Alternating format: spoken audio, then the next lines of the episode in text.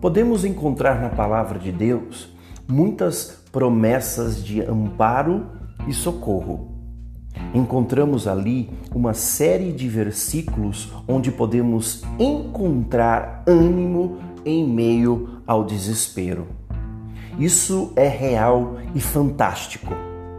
No entanto, não podemos de modo algum ignorar que também há na palavra de Deus a realidade de nossas responsabilidades diante de tudo isso. Não que possamos por nós mesmos agir de algum modo que nos dê o direito de alcançar certa bênção ou certo livramento. Não. É exatamente pelo fato de que não há nada que possamos fazer por nós mesmos que nos faça alcançar ou mudar algo em nossa vida que devemos observar estas responsabilidades.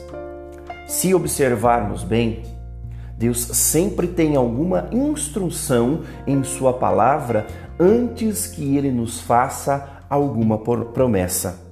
E a instrução se resume quase sempre a Agora, se me obedecerem e cumprirem minha aliança, serão meu tesouro especial dentre todos os povos da terra, pois toda a terra me pertence.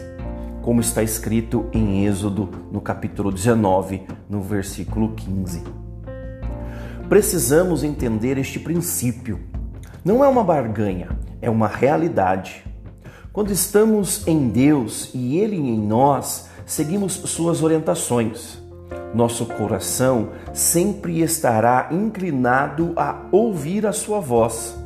Ainda que muitas vezes tenhamos tropeçado ou errado a trajetória, quando temos um coração inclinado a ouvir a sua voz, encontraremos, encontraremos nele forças para vencer os desafios e corrigir nossos erros. Cristo nos convida a viver uma vida assim com Ele. Ele nos chama para caminharmos ao seu lado, seguindo suas orientações, encontrando nele forças para seguirmos adiante. Como está escrito em João, no capítulo 10, dos versículos 27 ao 29, minhas ovelhas ouvem a minha voz, eu as conheço e elas me seguem eu lhes dou a vida eterna e elas nunca morrerão. Ninguém pode arrancá-las de minha mão, pois meu Pai as deu a mim e Ele é mais poderoso que todos. Ninguém pode arrancá-las da mão de meu Pai. Aqueles que ouvem a voz de Deus, que reconhecem a voz de Jesus, estes encontrarão sempre a paz, aquela que excede todo o entendimento.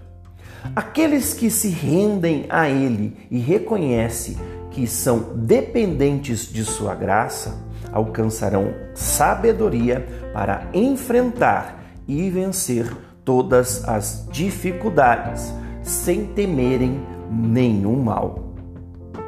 Que nós possamos seguir as orientações de Cristo assumindo nossas responsabilidades diante dele.